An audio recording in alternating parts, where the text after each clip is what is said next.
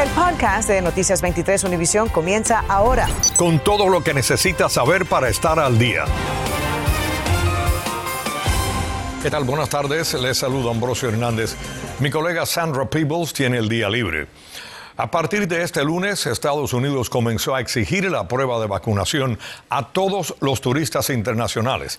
Nuestra colega María Alesia Sosa está en el Aeropuerto Internacional de Miami y nos cuenta qué dicen los viajeros sobre la medida y cómo es que va este mandato. Adelante. ¿Qué tal Ambrosio? Muy buenas tardes. Efectivamente, el aeropuerto de Miami ha sido uno de los que más impacto ha tenido tras la reapertura del turismo en general y tras la implementación de ese mandato de vacunación. Hoy vimos llegar al primer vuelo de Europa con turismo regular en mucho, mucho tiempo. Eso sí, a todos los que venían en el avión les pidieron antes de subir la prueba de vacunación. La nueva medida que exige la prueba de vacunación a todos los turistas mayores de 18 años que quieran viajar a Estados Unidos pone fin a más de un año y medio de restricciones para viajeros de más de 30 países, entre ellos Brasil, China y muchos países de Europa. Me parece muy bien.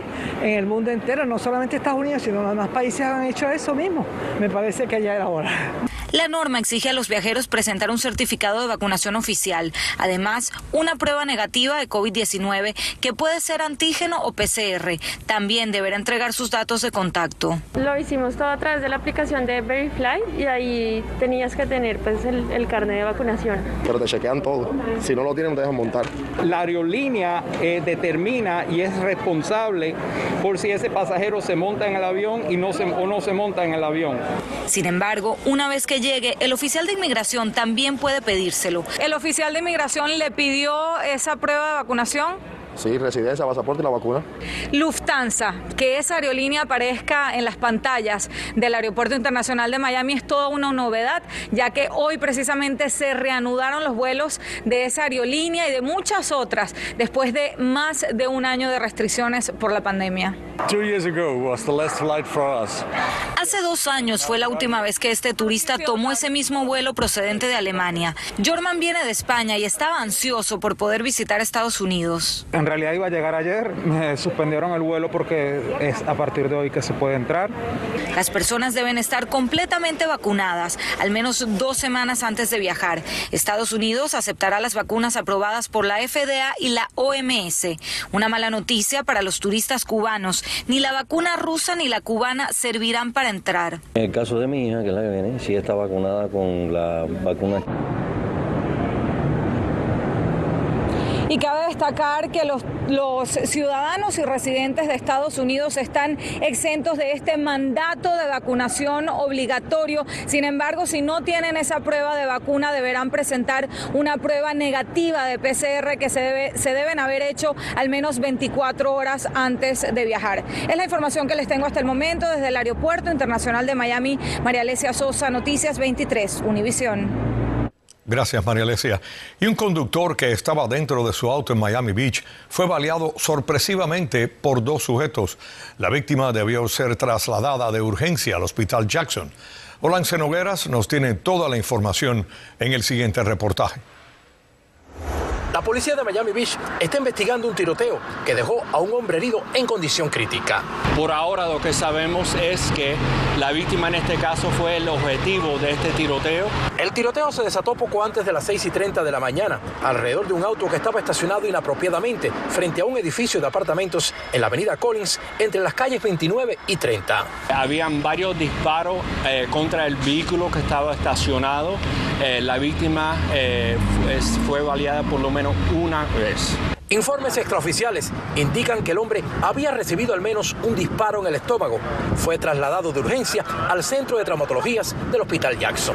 Estábamos durmiendo y me despertaron tres tiros súper fuertes y vi como todos los pájaros salían volando, se vio todo eso. Eh, pero eso fue solo eso y al rato empecé a escuchar policías que desde la ventana no se ve, no sabíamos qué era y hasta helicópteros escuché, pero no sé qué más. Mucha venta de droga, ladrones por acá paseándose en bicicleta. No, de verdad, uno se siente inseguro ya en esta parte, ya no, esto no es lo mismo que hace años. La policía dijo que las dos personas involucradas en el tiroteo huyeron hacia el sur en Indian Creek Drive después de la balacera. Pudimos ver dos hombres eh, yéndose de la escena. No estamos 100% seguros si estaban involucrados en este incidente. Los detectives están entrevistando a varios testigos que estaban en la zona. Eh, la víctima también está en el hospital en una condición crítica ahora. Esperamos poder hablar también con la víctima para ver si ellos, él también tiene información para, para nuestros detectives. Por ahora las autoridades no han revelado si recuperaron el arma de fuego utilizada durante este incidente y tampoco si la víctima era un turista, un residente de Miami Beach. Olance Nogueras en Noticias 23, Univisión. Gracias, Olance. Un choque entre un tren de Brightline y un auto enviaron a una abuela y a su nieto al hospital esta mañana. El accidente ocurrió en Pampano Beach justo en el primer día que Brightline resumía sus operaciones tras haber estado más de un año y medio fuera de servicio debido a la pandemia. Natalia Rodríguez se nos une ahora en vivo desde allí para explicarnos cómo ocurrieron los hechos. Ambrosio, definitivamente no fue un buen comienzo para Brightline, cuyos líderes iban a bordo de ese tren rumbo a Fort Lauderdale, donde se llevaría a cabo una ceremonia de reapertura.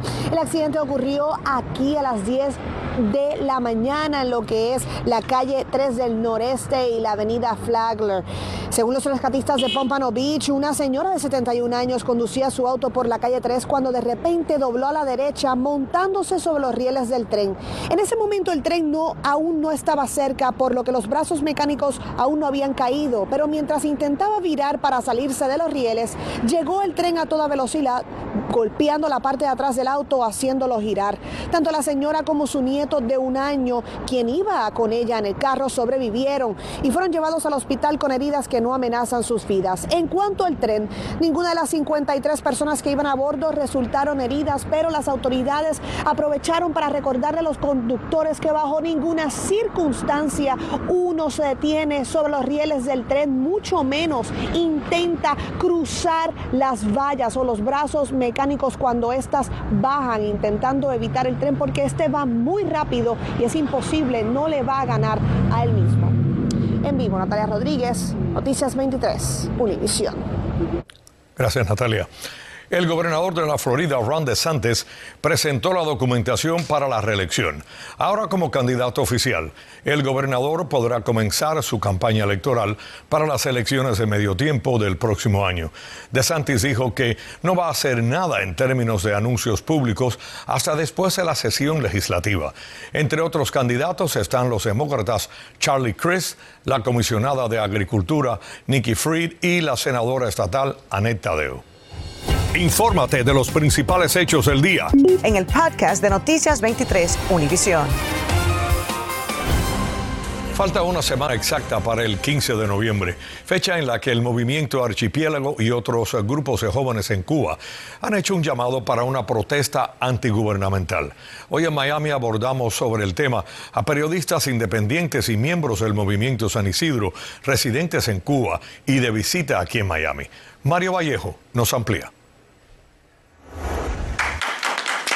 La Fundación para los Derechos Humanos en Cuba entregó la Orden Calixto García por la Libertad y el Valor al periodista independiente cubano Roberto Quiñones y al activista del movimiento San Isidro, Omar Ruiz Urquiola.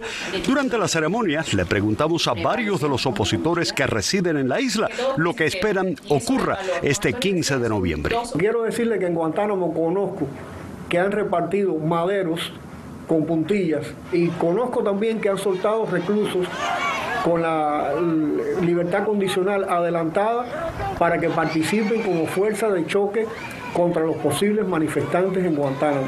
Creo honestamente que 15 no se resuelven nuestros problemas, pero 15 sí tenemos que demostrarle al mundo que existe la voluntad de resolver los problemas. Los opositores confirmaron que tanto Luis Manuel Otero Alcántara como el rapero Michael Osorbo rechazaron la propuesta del régimen de recibir la libertad a cambio de que abandonen la isla. La salida definitiva no es una opción para ellos. Es decir, ellos son libres, ellos se, sienten libres aunque estén presos. Ese chantaje de salida definitiva, como si fuera un fatum y la única opción a su libertad, no. Sobre el proyecto de ley Patria y Vida que apoyan, entre otros, el senador Marco Rubio y Rick Scott para llevar Internet a los cubanos sin censura, Ruiz Urquiola opinó. Y hay quien sostiene que no es posible sin el anclaje en tierra, por ejemplo. Entonces, tampoco vamos a prometer algo que no se puede. Algo que no es viable tecnológicamente. Ansias de libertad de un pueblo versus represión y largas condenas en las cárceles, como ocurrió con quienes salieron el pasado 11 de julio. Ese es el panorama que enfrentan los cubanos antes del 15 de noviembre. Ninguno de los opositores se arriesga a predecir lo que ocurrirá ese día. Mario Vallejo, Noticias 23, Univisión.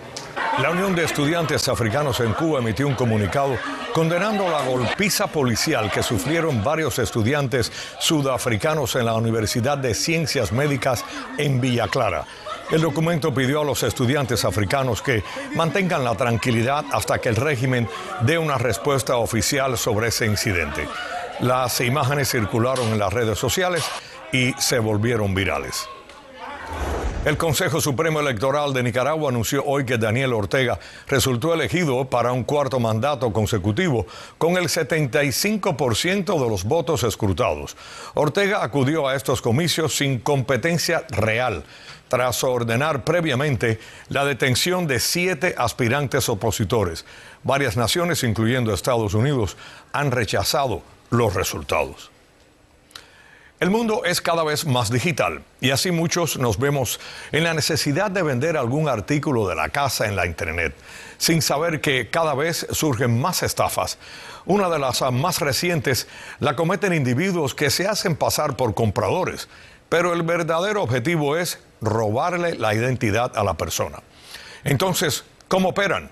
Nuestro colega Iván Taylor nos cuenta en vivo desde nuestra sala de redacción en su reportaje especial estafadores en línea. Ambrosio, fácilmente. A ver, para que usted, amigo televidente, entienda este esquema, estamos aquí. ¿Quién ha tenido que cambiar en algún momento la contraseña de su red social o quizás Google porque se nos olvidó?